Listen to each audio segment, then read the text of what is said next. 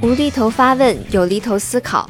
欢迎来到易普所中国和日有万机联合出品的商业有厘头，我是 Cecilia，我是 Patrick。相信对于咱们国内的广告人来说啊，没有从业者敢大言不惭地说自己没听说过广告门。对于营销行业的人来说呢，广告门绝对是一个每日必看，特别适合偷师学习同行案例和思考方式的网站。那我们今天呢，也是非常荣幸的，请到了广告门的掌门人 CEO 劳勃来到有厘头的录音间。劳勃来跟大家打个招呼吧。谢谢 Celia，谢谢有厘头，我是广告门的劳勃，大家好。欢迎老伯。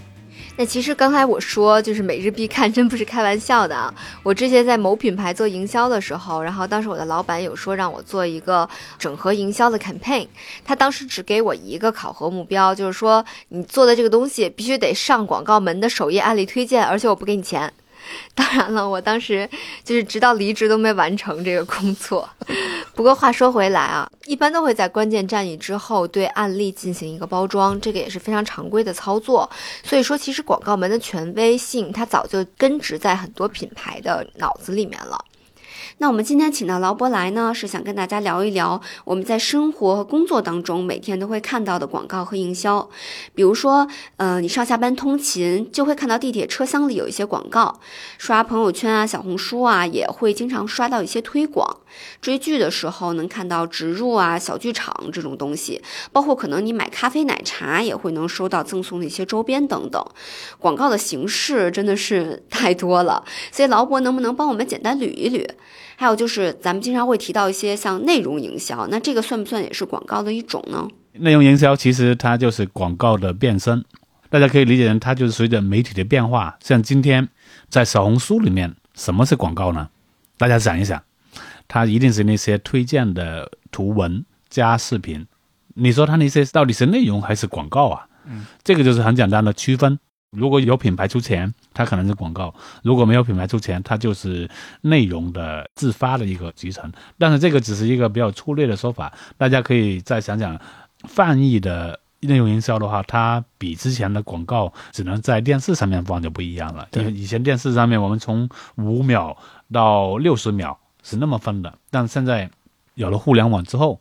广告的含义跟边界都改变了，主要是因为媒体。以前我们只能在央视啊，在卫视上面看很多广告，现在我们很多时候都在手机里面去接触各种各样的广告。所以我们看到 TikTok，它去年认为在全球最成功的地方，它不是拓展了多少用户，嗯，它是认为它帮多少用户挣到了钱。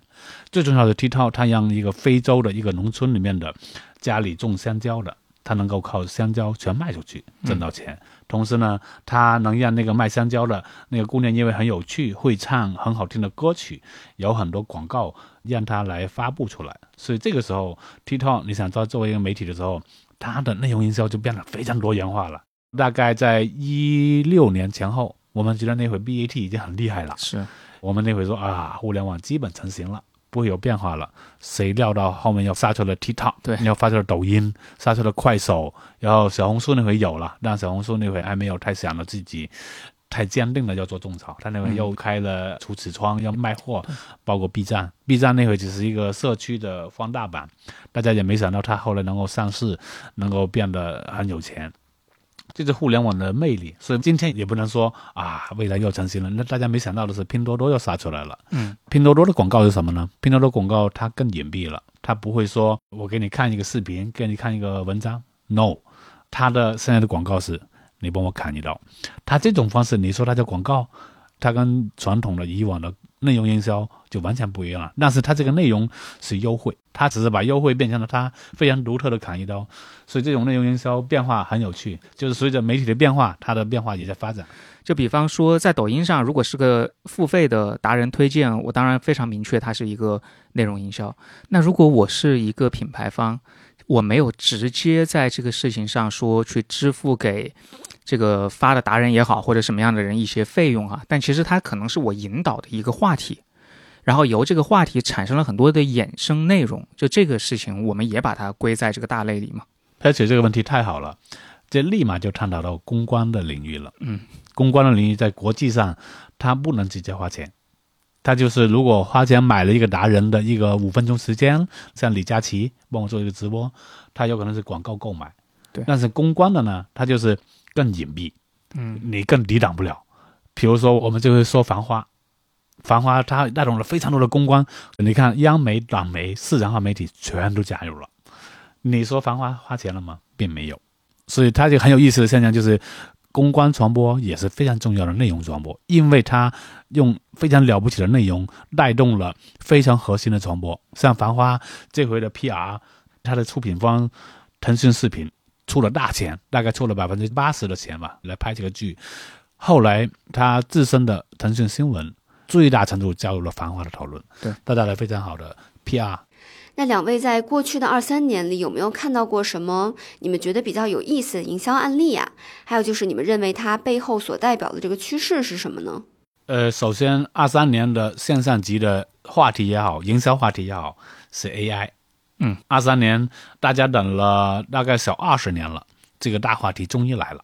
它会帮助这些最高级的策略跟创意，不用做那么多基础工作了，我有更多的时间来想我的大创意了。所以这是我眼中的一个最大的一个现象。确实，AI 是很大的改变了我们的营销方式的，也扩大大家的想象空间。那除了您观察到的这个趋势之外，还有什么呃印象比较深的案例吗？大家可以去看一个品牌，它叫蕉下。嗯蕉下，它去年在金泽那天发了一条广告片，那条广告片其实是一首歌，唐维维唱了一首歌，叫《金泽令》。它其实是蕉下在后面花了千万到亿元的一个营销 campaign，它二十四小时以内达到了八千万的点击。嗯二十四小时，它大概是我眼中二三年最值得关注的作品。那首歌，第一，它是谭维维最好听的歌之一，同时呢，他刚好挑了惊蛰那天起来，所以特别应景。他这首歌成为蕉下的品牌高峰，然后他的所有投入跟产出都是非常了不起的。嗯，这个是针对节点的营销，确实二三年我们能看到很多品牌都会更加注重，也是在尝试这个的。还有一个营销方式，也是在二三年被很多品牌青睐的，就是人群营销。内外其实就是非常典型的通过聚焦女性议题来强调自己品牌态度的这样的一个品牌之一。他们去年有发布一个 campaign 啊，叫“身体十问”，我不知道两位有没有看？它就是以 “My Body to Me” 这个主题，然后通过三个章节、十个问题，去把女性的一些实感啊、欲望啊、疼痛啊等等这些相对听上去很深刻又比较私密的这样的一个主题，去串联提了十个问题。它每一个问题都非常击中女性的痛点和愤怒点。然后我在这个案例之后看到了很多去称赞这个 case 的评论，其中有一个网友他就有说到说，觉得内外简直就是女性营销的指南针。这其实我个人也是非常同意啊。另外，其实这个 campaign 它是由一个现代舞的 TVC 去呈现的，舞蹈也是由咱们国家很有名的那舞蹈家吴孟珂去演绎的，非常非常的美。所以，如果大家有感兴趣的听众，也可以去搜一下，去看一看。因为其实对于咱们这种消费品牌来说，我感觉在女性议题上发声，虽然说它很火，但它绝对是一个，嗯，又能够带来流量和关注，但也很难的一个行为。它难点就在于你提出这样的一个问题本身，可能就会面临着一些负面评价的风险，可能稍有不慎就翻车了。但是我个人觉得，就是内外的这一次的这个 campaign 还是非常好的，做到了一个共情和平衡的。呃，那 Patrick 呢？你有什么喜欢的案例和想跟我们分享的趋势吗？其实我想到的是旅游局的这几个动作，就是从淄博到天津的这个跳水，然后再到最近的哈尔滨，尔滨，对，耳滨那就哈不出来。这个就是旅游行业，特别是旅游局该怎么去宣传自己，一直是一个挺大的挑战的。我觉得每个旅游局在这方面花了很多的心思，做好自己的形象，做好自己的文化标志，然后做好自己的宣传片定位等等，都是一个非常花精力的过程。但是现在呢，今年这个趋势其实是完全反向的，就说白了，不是旅游局首先主导说我要打一个什么样的话题，对吧？我要怎么定位我自己，而是说，哎，我看到网上大家在抖音上、在小红书上在提我的什么事情，那我就顺着消费者和旅游者的关注点，我往下干脆借力打力，把这个话题做大，对吧？那在这个基础之上，我可能会有一些有意识的动作，比如说。尔滨可能会在河上去雕一些雪人呐，包括什么砂糖橘勇闯哈尔滨啊，用这样一些东西，其实是顺应已经存在的趋势来做内容。然后这个就其实我有想到，就去年我们跟王小鲁录过一期，就当时张泽也有提，他们很多时候可能也是会看到说，现在有什么内容，我们针对这个内容再来顺应的做。包括风花王直也是提出，很多他们所谓的大家觉得是噱头式的营销内容，并不是他们主动为之的，而是他们的消费者、他们的粉丝在跟他们沟通的时候会说，哎，大家看风花还有个这个这个这个，那他们就会说，哎，既然粉丝都提了，代表这是你们的关注点，那我们就拿出来用一用。就是我觉得有一种内容营销出发点的角度的转变吧。嗯，确实，这种顺势而为也是一个非常好的和消费者互动，来获取大家的好感啊，还有关注度的一个方式，也会让大家觉得啊，这个品牌并不是高高在上的，并不是我们够不着的，而是真的有去关注和回应我们的。其实我脑海中印象最深的就是二三年大概年中的时候，可能五六月份，然后那个时候喜茶和一个老牌奢侈品就是芬迪做了一个联名，叫芬迪喜悦黄。很有争议的一个联名，嗯，怎么说呢？我觉得可能大家去讨论它，或者说去觉得有争议、有质疑。的点也正是它成功的一个因素，因为当时除了品牌它定制的这种饮品，然后纸杯、杯垫、徽章之外，还会有一个芬迪 logo 的手提袋。手提袋。然后那个时候就社媒上基本上就刷疯了，大家都在买然后，各种打卡，说什么十九块钱也可以买芬迪了，这是我离奢侈品最近的一次之类的，就挺有意思的。然后当时我记得雷军还有发一个微博，然后说自己也买到联名喜茶，也用上了芬迪的这个联名。如果我们就单单纯从效果上去看，喜茶它收获的这个声量和关注，咱就不用说了。那芬迪我也查了一下，他们在这波营销活动期间，百度搜索指数是暴涨了五十倍之多。而且就是如果跟同行业其他品牌比，比如说香奈儿，它当时也飙升到了香奈儿的五倍，这个是非常好的一个效果。嗯，这个是非常好的案例。在后来茅台、瑞幸出来之前，它都是王者，就是芬迪一下重新成为热词，是很好的。大家为什么会热联名呢？主要原因是经济情况没有那么好啊。大家相互之间不太愿意，我付给你钱，你付给我钱的时候，可能品牌交换是一个非常经济的一个做法。我之前还有看到一个观点啊，就说过去是先有商业需求，然后再围绕商业需求去生产内容做品牌营销，但是现在呢是可以先有内容，然后根据内容反向延伸出产品的。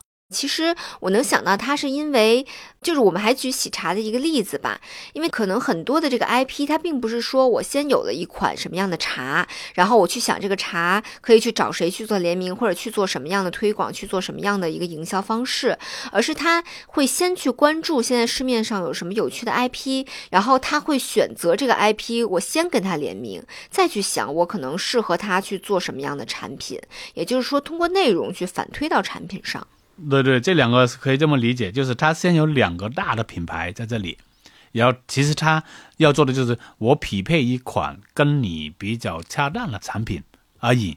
那他这工作并不难了，就是哎，我只要跟芬迪，我只要跟茅台合作了，我出什么产品就变简单了。所以它最难的是我先跟谁合作。所以联名产品它的爆的几率，你会看到我们的观察，二三年的联名肯定超过一千款。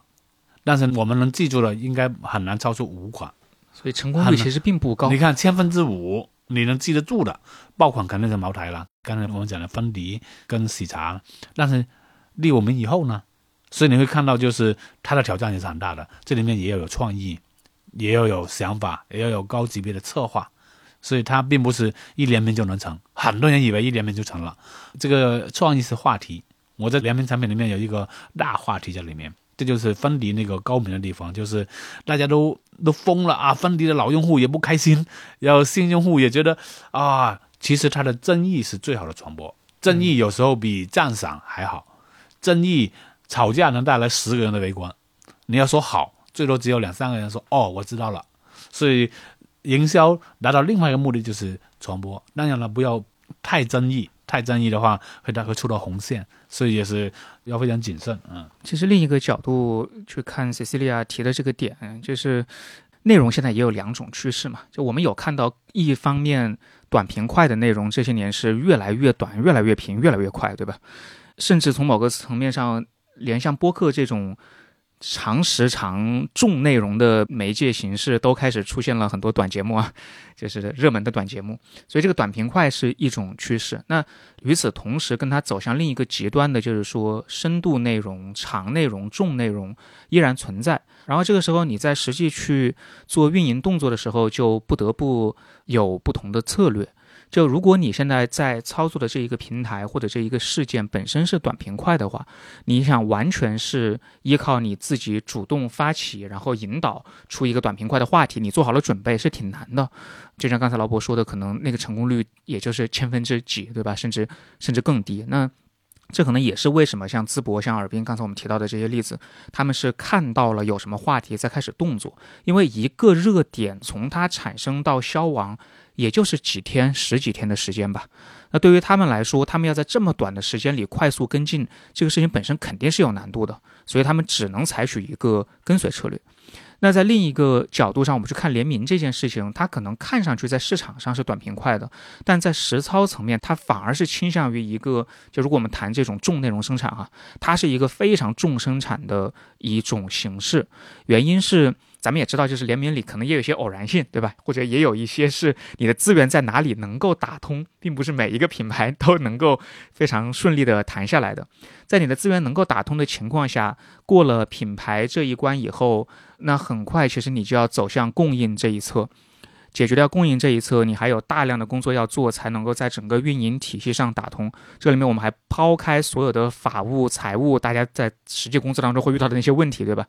所以，一个即使说就某一款联名产品，我就不说了，他们内部其实当时对它的判断就是就热一周啊，他们就是希望它热一周就够了，或者甚至只热三天。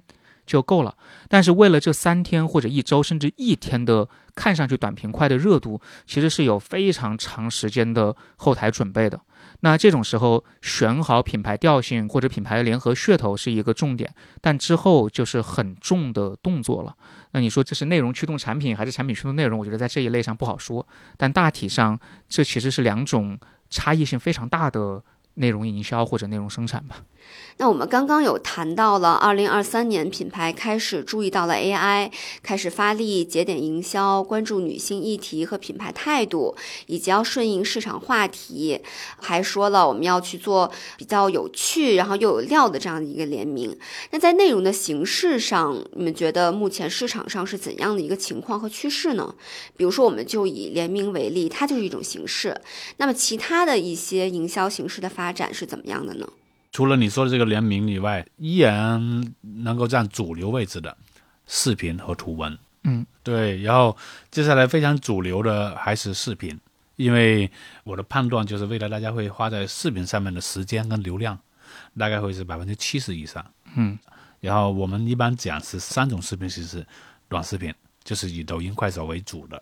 然后现在慢慢到小红书，然后中视频大概只是一分钟到十分钟之间，嗯，或者一分钟到三十分钟之间，我们都认为它是中视频。它以 B 站，嗯，以之前优酷的一个自己传播的、自己制作的视频为主。然后长视频就我们说是剧和电影嘛，长视频这两个，或者是微电影或者纪录片，长视频一直是主流。然后中视频也在想办法成为，但中视频现在挑战还比较大，因为还没有太了不起的内容在这里。可能短剧有可能是一个短剧，它是是快手，快手大概三年前就已经部署了，我们就已经看见了。短剧它应该算是一个，算是一个很好的中视频，但它自己叫短，对，它叫 短，对，但是它确实挣到钱的人不容易的。应该目前最主流的是短视频，就是大概五分钟以内的这种广告的诉求，它还是非常非常的受欢迎的。确实，短视频是大家相对接受度最佳的一个注意力市场。还有一个就是图文，图文它一度因为中国阅读呃不一定有那么的盛行，但阅读的量还是很大的，所以大家可以看到公众号是从一三年到一八年五年的周期，对，包括微博也是，微博加公众号大概五到八年的一个时间周期，它还是很主流，未来也是。因为未来大家不愿意听声音的时候，阅读还是很重要的。因为有些人有阅读习惯，它还是很正常的。是的，我就是其中之一。因为哪怕短视频，它对我来说，它耗费的注意力时间都太长了，我会更加倾向于去浏览这种可以一眼扫过图文来直接获取到我所需要的信息的形式。我个人感知里觉得图文的重要性或者说好用的程度在下降。而且可能各个平台都会在往音视频方向转。那比方说，微信在视频号之后，现在也出了这种听一听的功能，对吧？包括豆瓣这种以前纯文字的平台，也要加入说音频这个元素。即使是小红书，可能早期说笔记是纯图文的，现在可能也有很重的视频的。比重吧，就是我不知道是不是跟大家更多的就是在用视频甚至是短视频接受信息这个习惯培养有关，是不是图文的整个去做内容营销的难度在增大，或者说效率在下降？这是绝对的。所以大家这十年来听到的破产的大部分都是纸媒，嗯，是因为读的那个习惯变少了，看的习惯变多了，这是重要一部分。当然了，我们也会说有些。媒体的内容确实是不够好，嗯，这也是市场竞争的结果。主要的看法就是，Patty，你刚才讲的，就是阅读的时代变成了更轻松的时代。我看一看，听一听就好了。因为阅读它是有门槛的，我要认知，像博赫斯那种文章，我能不能读懂？莫言的文章我能不能读完？坦白来说，我都还没读完，所以他阅读是有障碍的。听和看是没有障碍的，但是图文有它庞大的市场。我们以前呢，它占据了过多的市场份额，它现在在回归本源。那回归本源的意思是不是就是说，呃，我们整个内容的形式它更加多元化了呢？是多元化的。抖音在这里，视频号在那里，快手在那里，小红书在不同的地方，多元化的，各有各的非常好的用户。这个用户他只要在千万以上，你看大家现在都在拼亿，我有一亿个用户，两亿个用户，不会的，一亿两亿用户是一个国家了。未来不是要那么大的量，未来只要稳定在，只要在中国来讲，只要过千万，包括我们垂直的类别领域，只要过千万就有很好的。所以，包括我们今天也会谈到播客，你想想看，如果某个播客的用户过千万，你想想是多大的规模？嗯，很厉害，他可能很难过亿啊，播客很难过亿，无所谓啊，因为我过千万了，再往后退一百万也很厉害。所以未来就是用户的变化，它会回归本源，而且你这一百万的用户特别稳定。我就喜欢听这个节目，我就喜欢听这个播客，因为它内容做的足够好啊。我们国内就是老一的媒体是因为它内容可能做的不够好，所以在这个层面挑出内容营销一定是有精度的，一定是有高标准的，否则你的用户不大会黏着你。那您觉得还有什么其他的形式吗？活动，做活动的推广的效果无与伦比的，就是我在现场看到了一场什么事情，所以很多的新品发布会啊，你看他一定要办。以前从乔布斯，乔布斯成功的把发布会的花费降下来了。大家看，哦，原来穿牛仔裤也可以，也可以 啊。所以雷军老师就说：“那我也穿牛仔裤。”但是呢，硬件的成本并没有降下来，但是它还是让大家变得风格多样化了。我印象中呢，在中国的一个最大的一场活动是某个汽车它的一百周年，在中国办了一个活动，那场活动单一的花费在。一个亿以上哦，一场活动，这一个亿的活动预算可不是所有品牌都能出得起的。那去办活动这么贵，是不是其实现在有一些更便宜的方式呢？就比如说现在很火的小红书，小红书的种草是很成功的，它是二三年我们眼中的最佳互联网平台之一，因为去年他自己和他的用户和他的品牌的客户。三者都认可它的种草价值，它的财报好像还没出来，但是应该年利润，小红书的年利润在三十亿以上。哦，它以前没有达到过的，就是因为它三者归一了嘛。在商业部分，如果价值都被用户、被平台、被商户认可的话，它未来一定是挣钱的。嗯，这个其实就是我刚才在听到老伯介绍的时候产生的另一个很大的。问题，也可能是我自己在实操当中的一个障碍啊。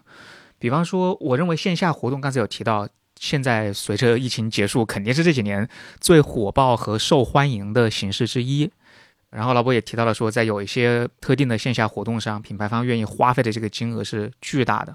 另一方面，我们提到了说，现在有这么多分散的内容渠道，有它不重叠的用户，且呢，可能你都要适当的去做到覆盖。那这个实际就会立马有一个很现实的问题，就是说，作为一个品牌，我有没有精力去覆盖这么多的渠道？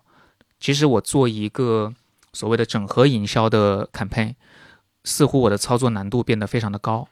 第二个就是，如果我花一亿做一场线下活动，我要怎么衡量我的 ROI？当你的预算量级到达这个水平的时候，可能很难不去面对这一个角度的挑战。所以，就是这个在实操层面会不会显得几乎不可操作了？嗯，不会，因为有些营销活动它会带来两个结果：第一个是流量的增加，流量的变化。这个流量就是人，所以呢，在做活动的时候，你获取的并不会太看销量的转化。这是第一。第二呢，大家看到二三年最大的变化是什么？大家更愿意见面了，因为我三年没见你了。大家看，无论是中国还是全球，二三年的音乐会爆炸是火爆的，活动也是这样的。活动它一定就是我们见上老朋友，认识新朋友，这个是人类非常重要的一个生存方式，就是群体生活。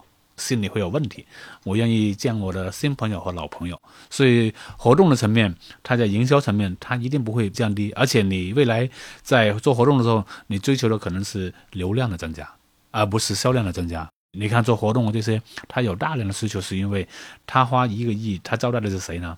国家元首重要经销商，超过十年的用户。你说这些你是拿量来衡量的吗？你不会的哦，因为国家领导人来了。多个国家领导人来了，他们有时间在我这个场合见个面，拿到一份我的礼品，我的礼品是一辆我的精美的车模，你认为它就值得？所以你会看到营销活动的时候，它有时候衡量它不是销量的唯一，所以在做营销的时候，一些厉害的 CMO 他一定有自己的判断，就是是不是值得这个秤比流量跟销量有时候还要厉害。所以我们在看一些 CMO，就是首席营销官的时候，我们要看他是不是足够第一是勇敢，第二呢？是不是足够有进攻性？第三，进攻性的结果是不是足够好？我们会看他多面性的。嗯，那其实不管再厉害、再成功的 CMO，他可能都会面临到一个非常现实的问题啊，就是到底该如何去评估这个效果以及营销案例的成功与否？就比如说，我是应该去看它的流量，还是说它一定要带到销量上才可以呢？所有案例，你看到第一时间，你抛开所有数据，你只看一个，我喜不喜欢？这是最终极的判断，这个是最重要的。所有用户看到这个时候，如果好，我会点个赞，我会转发，还会买；如果不好，如果我讨厌他，我最多给他踩一脚，大不了我不看了。不看是最最最惨最惨的反应。当你想要参与到评论他的时候，证明你还是被他打动了，然后他会有机会把你拉出你的舒适圈，拉出你的认知圈跟范围圈。所以这个是两个极端，这是第一步啊。第二步，我们再说数据。自从互联网时代以来，它成疑数据，也有可能未来会毁于数据，因为很多数据在我们看来会有一定的水分，有一定的水分，并不是绝对啊。我只能说，有些数据在呈现的部分会有些很难很难站得住。光靠数据去判断一个案例的话，它一定是不公平的。那你说十万十万加跟一千万呢，怎么区别啊？那有时候你更喜欢十万加，而不是喜欢千万的那个阅读，所以在数据层面，它是相对的参考。真正厉害的人都是超出数据来判断的。最终的参考是这个品牌能不能存活，就是这个品牌如果它还在活跃，它还有机会花钱做广告、做营销，这个品牌就是好样的，说明它的产品是被认可的。因为我们也说，好的营销会让坏的产品死得更快。就是你光靠好的想法，那你的产品不行，它就是死得更快，因为热度上来了以后，它毁掉的速度会加倍。所以我们要说的就是终极的评判，就是你很多时候不要问这个产品我喜不喜欢，没办法了，有些产品你就是不喜欢。呃，像 Patch 这样的一个月收入超过五千块的人，他很难去拼多多下更多单，，Page 是不是？那也不一定啊，这不一定，那也不一定。也不一定啊。呃，因为是它层级的用户是相对恒定的。你看 Page 现在，我刚才在楼下看他开着那个迈巴赫进来的，有 不要点夸张不要听老伯乱说，有这不是真的，他这不是真的。他，我就说开迈巴赫的用户，他不大会买拼多多，但是呢，拼多多他早年怎么攻占高端用户的？苹果产品，然后他补贴一百亿，哇！我一个朋友一年他的收入超过五百万了，他说老伯，我的所有电子产品都是在拼多多买的，啊，那个时候我对拼多多肃然起敬。嗯，并不是因为我那个朋友认可了拼多多，而是拼多多他知道用什么打法能够攻占高端用户的决定。哦，他的那百亿，他的对手看来可能花的不值，但他的用户认为他花的很值。大家换个角度一看啊，就是你不能作为评论人来评论这个事情，是你要作为用户来评论这个事情。所以在今年，在二三年，它的股价超越阿里巴巴的时候，我心里也是大吃一惊了。但是你看，这就是他做对的事情。拼多多早期那个洗脑的歌曲，是吧？多好啊！到今天你会看到他所有的打法都是对的。我我只说对，我没有说好，它有可能也是很好的。包括它在欧美市场攻城拔寨，它的结果是非常好的。有时候我们要认可这样的一个结果，有时候我们要很冷静的抛开自己的判断来看，哦，它赢得了它的用户，它攻占了它的市场，它在增长。有时候我们就不得不要认可别人，我们终归要看这三个维度的参考。第一就是我自己，第二呢，哎，相对的数据，第三一定要评判这个品牌跟产品。我们不是做很多像创意的评估的研究，包括像这种说一个 campaign 的评估的研究嘛？其实跟您说的这个有非常多就是高匹配的地方，因为确实一般来说，你要衡量创意、衡量内容营销的效果是有一定挑战性的。但这个最终的出发点有两个点，就跟您刚才说的高度一致。第一个点是它确实是取决于消费者之后的反馈和感受的，就这个重要的事情。不集中在数据，而是集中在它的反馈是怎么样的。我们所谓的做的那个定量，其实是针对它的反馈，用一个你好接受的数字的标准，告诉你说这个反馈，我瞎说哈，比如说一百分你达到了八十五，对吧？然后我们可能会给你一个参考指标，就是八十就是优秀啊，或者是七十是及格，对吧？你八十五差不多是什么水平？那同行业里大家一般是什么水平？就是这个定量也是用来解答说消费者满不满意，而不是数据表现。第二个，就回到刚才说，为什么有些时候互联网运营逻辑，特别是漏斗型的这种转化指标运营逻辑去做内容营销的考核，可能会有很直接的问题，就是这个运营数据它确实给了你一个答案，过程指标也好，结果指标也好，但是它不会告诉你为什么，然后。这个为什么可能我们在做评估的时候会更加关注，就是说你为什么要做一部分定性的事情？你核心需要知道的是这个转化这一环好也好，不好也好，长期有效果没效果也好，到底是为什么？哪个环节有错误？而这个东西往往会在一个那种极致运营的公司里容易被忽略掉，因为他可能会更多的说我不需要知道为什么，我只需要 A B C D 测，测出来的结果是什么就是什么。对吧？我需要看到它是什么，我不需要知道它为什么。但这是不是说，在一个更长的区间里，如果我们去看待它是一个持续可改善的高效的方式，嗯，也许这不是唯一的道路吧。那到底品牌应该花多少钱去做营销呢？嗯，有没有一个建议的，或者说所谓相对正确的一个比例存在呢？给大家算一个账啊，就中国目前应该头号的广告主还是宝洁，它的营销预算没有精确的出来。我们估计它在一百亿到两百亿之间，我们的估算应该没有超过两百亿。然后本土的品牌有可能是伊利，伊利的品牌预算大约在一百亿上下。有些媒体猜的是一百六十三亿，但是他内部的人是不同意的。这么精准？呃呃，某个品牌在算，在算，包括他年报啊什么的算的，他内部呢认为是二分之一。即便这样算，也有八十多亿。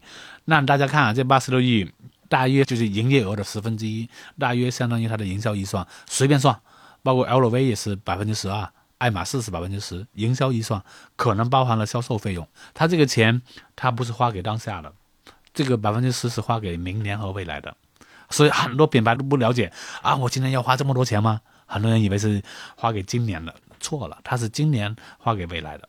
包括明年的增长、新用户、新产品、新市场，它是花给这些的。但是在我的观察里面，国际品牌做的会比较稳，就是在这个投入啊很稳固，它是预算制。我做出来这个预算，我必须把它花完。呃，中国的品牌因为太快了，我们发展太快了，并没有成立这样的体系，大家都在摸索。我的观察就是，国内的品牌的营销预算往往在百分之三到五之间。嗯，它能不能达到这样的一个超级别的目标呢？不容易的。所以我们就算账就好了，这边算账。那有一些能够花小钱办大事的，但是长期来讲是不可能是永远花小钱办大事的。对，永远呢，从稳定下来到最后一看。我花了多少钱就做了多少事，这个是最稳定的线。但即便能做到这一点的品牌都不多。对，这其实一种是我们把它叫转化类也好，或者说是消费类的花费也好。然后，其实刚才老伯提到的另一种，更像一种投资思路的花费，对吧？就是所谓的说这个钱是为了明年或者未来花的，它其实是按一个投资角度在看待这笔钱的使用，可能这是一个出发点逻辑上就有很大的差异。没错，没错，佩佩说的很对，因为现在很多要完成今年的任务。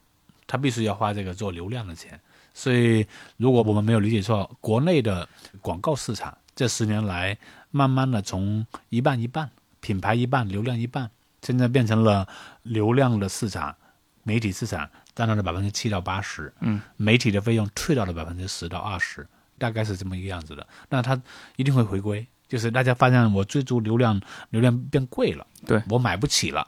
他慢慢会把这个预算不算多的预算退回到品牌里面来，所以它未来会一定是平衡的。刚才也谈了很多现在的内容营销的一些趋势嘛，包括这两年的变化。本质上，我有点恍惚，在想说，内容营销其实是一个老概念了，就这么多年做下来，虽然现在有很多新形式，它实际上变了还是没变，我自己心里有点拿不准。感觉形式上好像是有很多新东西，但似乎回看说，即使把十年前做内容营销的一些东西放到今天，是不是依然适用？就这个东西，您在这个行业这么多年了哈，您感觉它是真的变了呢，还是只是新瓶装老酒？非常好的想法，其实它就是新瓶装老酒。这个老酒是内功，是对品牌的理解，对市场的理解。它这个老酒要时间越长，这个酒就要越香。嗯，要内功也好，有时间的味道在里面，不仅仅只有时间，还得有你在里面学习、奔跑、琢磨、对比数据、品牌的故事的酝酿，这些东西都是一款酒，它需要这个时间来酝酿的。所以我们说，如果一个人做了十年，我们来判断他做的好不好才公平。如果他只做了五年，像 c e l a 那么年轻，你不能判断他说他因为没有上头条就不对，所以你会看到大部分的品牌在这里面都是被动的，因为媒体的变化。那你内容的核心怎么办呢？你这个酒要不要变化呢？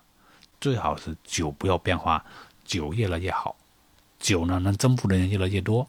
同时呢，你的打法你要保持你的高度自信，就是不要因为有了抖音、快手跟小红书你就变了你自己，你不会变的。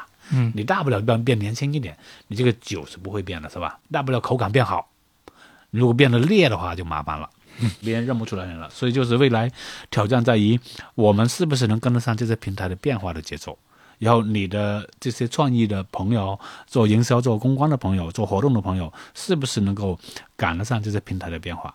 包括品牌自身，我能不能跟得上这种年轻人对我的要求和苛求？我说的话他能不能听懂？而不是年轻人说的话我能不能听懂？所以我们在看，就是说，面对这个时代的时候，这个酒要越来越香，越来越浓，越来越好喝，但这个瓶子要越来越漂亮，嗯，越来越年轻，越来越多元化，越来越容易携带，而且呢要受欢迎。所以好的酒加新的瓶、好看的瓶是要永远要结合的。如果大家想茅台那个包装从来不变。也不一定是对的，它还会出每年的生肖款呢，所以它还是生肖款，它还会跟咖啡联名呢，已经第二轮了。对，刚才您说的，我还一直有一个疑问，就是关于这种内容营销，它的一些新的趋势或者比较火的这种解题思路，它这种一般是企业自发去推动的，还是说，比如说是社媒啊或者 agency 啊，还是社会热点去推动的呢？这个问题很好啊，就是大家看啊，一个品牌如果它没有媒体的帮忙。没有创意啊、公关啊、策略公司的帮忙，没有第三方公司的推动，他自己只能做他自己的产品和布局他的销售。他这波外围的人呢，既是他的参谋，又是他的帮手，同时也是他的推手。所以当他要做什么事儿的时候，他的内容平台会来给他建议。比如说抖音会拿着一个方案过来跟某个国内的大品牌说，你应该在抖音上面做这种事情。没错，这是一种。第二种呢，平台达成一致之后，那创意公司说，我认为你在这个平台上面需要这样的创意，包括策略。那咨询公司说，你在这个平台上面应该这么说这么一句话，你的口号应该是什么？所以你会看到呢，就是要达到一个目标的话，光靠品牌是做不成的。如果他没有这个伙伴的话，他做出的事情变得很简单，然后变得呢可能是一点零。他只有有了平台啊和代理公司，代理公司往往指广告公司、公关公司等等等等，包括媒介公司的帮忙之后，他这个打法变得立体，变得更有进攻性。我们就会说，哎，这个仗呢，它是经过。规划的仗，他不是我想打就打，不是这样的，他是我想好了再打，所以这个时候他需要很多帮手，所以我们会说一个品牌需要有八个帮手，创意啊、媒介啊、公关啊、咨询啊、策略啊，包括互联网平台、包括媒体平台的高手，所以他需要这八个帮手的，所以我觉得这个是营销能打赢的一个重要原因。嗯。其实刚才跟劳博前面有闲聊的时候哈，也提到就是说广告门现在在做一个平台嘛，然后这个平台两端一端连接的其实是品牌方，那另一方面作为 agency 呢，你似乎又总想找到新的增长点或者新的客户群，对吧？所以我觉得这个平台的出现我是特别能理解的。但回到我们今天也谈到的说这个酒和瓶子的事儿哈，他们的角色到底是怎么样的？我心里会觉得说，品牌主可能是那个酒的把控者。agency 只是那个瓶子的打造者或者描绘者 或者推广者，真的是这样吗？还是其实也不一定？哦，好精确啊，Patch 描述的很精确。事实就是这样的，酒是厂家生产的，品牌生产的，他花了几年、几十年、上百年时间，甚至几百年时间来酿这个酒，品质很稳定。它也面临通货膨胀要涨价，瓶子的改变是一定的，也是周期性的，就是它必须要改变。现在大概从二零一一年开始，中国的传播市场、创意市场迎来了一个爆发点，有一波人从国际公司，呃，我们叫四 A 公司出来了，这波人在里面已经学成了，下山了。国际四 A 公司在全球的竞争是最领先的，嗯，他们的策略、创意、媒介水平都很高，包括执行水平都很高，然后。国内大概有通过大概到一一年，正好二十年的培养，培养出了三到五代非常好的年轻人。嗯，就是这波人。然后呢，专业的营销人，专业的营销广告人。你看奥美啊、BBTO 啊这种公司，电通啊等等等等，国际的巨头，像刚才讲的哈瓦斯啊，像麦肯啊，嗯，等等这些公司，像做苹果的那个 TBWA 啊，等等等等这些公司里面培养了二十年本土人才。我们从进去的实习生开始，离开的时候可能是总监，可能是某某某重度的总监，像 Patch 这样的一个 CMO，就是这波人出来之后开了他自己的公司。这波公司据我统计，从一一年到现在二四年，大概接近三百家。嗯，而且三百家它并不是随便的，这三百家他们以创意为主，因为轻体量嘛，以创意跟公关为主。然后制作公司为主，然后目前已经超出国际四 A 公司，变成独一档。他们现在策略能力又很强，因为他们的工作时间刚好超过三十年了。然后我们一般称七年为一代，三十年了以后就已经四代以后四代多了。嗯，所以他们的能力变强了，帮你把脉的，慢慢变成老中医了。啊啊，一把脉就知道你这个里出问题了，你那里有问题，你应该怎么办？所以从咨询到创意，创意呢也是随着像我们习大大说的，就是文化自信。经过这三十年来，中国的经济高速发展，形成了这一代人的重要的很强的自信。我认为必须要这么做。说创意，刚才我们讲的那个例子就是金泽令，大家有时间可以看一看，他一定会把你镇住。然后包括之前的 B 站的后浪三部曲，等等等等，这些非常了不起的创意，都是中国的创业公司做出来的，不是国际公司。因为这些人更了解中国的市场、国情、消费者和品牌，所以他们做出来的东西，包括公关公司，有一家上市公司叫蓝色光标，嗯，它现在今年的体量做到将近五百亿了，五百亿已经在全球很快就能排进前十是没有问题的是，在排竞争到前五的位置，它还不太够，因为四百多亿翻变成美金的话，还只是大概六七十亿的样子。嗯，它要过一百亿才有全球的那个样子。但是即便这样，不靠量的话，光靠技能已经很好了。然后包括媒介公司，我们很多公司已经过百亿了。嗯，所以这些公司的崛起，它非常好的帮助了国际品牌在中国的落地，以及中国品牌在中国市场的竞争，包括升级。然后同时呢，它也培养了一大波营销人、品牌的经理负责人，包括非常好的一波媒体人，都在这个三十年里面成长起来了。所以在内容营销这个层面，我们看到的并不仅仅是繁华，你要看到的是人才的成长。这波人长大了，长大了以后能打硬仗了，而且能打胜仗了。所以这就是目前的现状，就是哎，中国这波品牌它的后面有一波很强的公司在支撑着它，我们就讲的是伙伴，所以他们的存在会让这个市场的下一步的竞竞争会更激烈，也更良性、更健康。那我们今天聊了营销嘛，也去探讨了哪些是随着时间会慢慢淡出消费者视野的，哪些又是不会因为岁月的流动或者说内容渠道的不断演变进化而改变的本质内容。最后也是想问一下听筒那边的大家，关于广告和营销，你有什么喜欢的案例或者说故事想要和我们分享吗？欢迎在评论区和我们互动，很期待听到你的声音。那今天的节目就到这里，最后也欢迎小伙伴们来商业有厘头的听友群一起交流。你可以在节目 show notes 查看进群方式。